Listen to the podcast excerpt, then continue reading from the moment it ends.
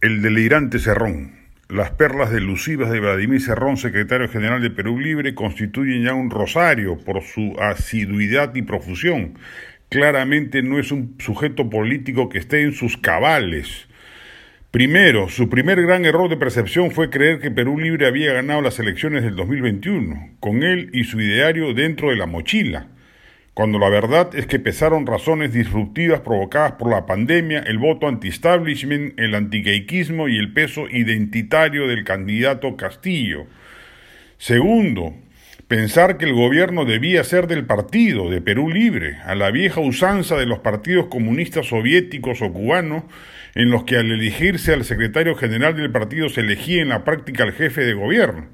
Eso no era así y no podía ser así en una realidad política como la peruana. Castillo, en su calidad de presidente de la República, tiene absoluta potestad de armar su gobierno como buenamente quiera y Cerrón debería más bien haber estado agradecido de que al menos le hayan consignado una cuota. Hoy mismo tiene dos ministros serronistas que suponemos renunciarán por dignidad si es que avalan el comunicado del partido, o haría bien Castillo en desprenderse de ellos, entre otros del inefable ministro del Interior.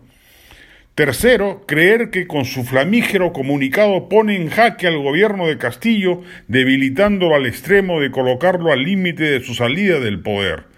Ya veremos cuántos congresistas de la bancada de Perú Libre, muchos de los cuales no fueron consultados para emitir ese comunicado, lo seguirán. Ya varios de ellos se han manifestado en contra del mismo y han señalado que votarán por la confianza al gabinete Vázquez. Cuarto, suponer que culminará una racha triunfal lanzándose sin castillo a las elecciones municipales y regionales. Perú Libre volverá a ser un partido regional, en el mejor de los casos ganará en Junín y paremos de contar, y allí Cerrón se dará cuenta que el mundo andino no votó por él, sino por Castillo.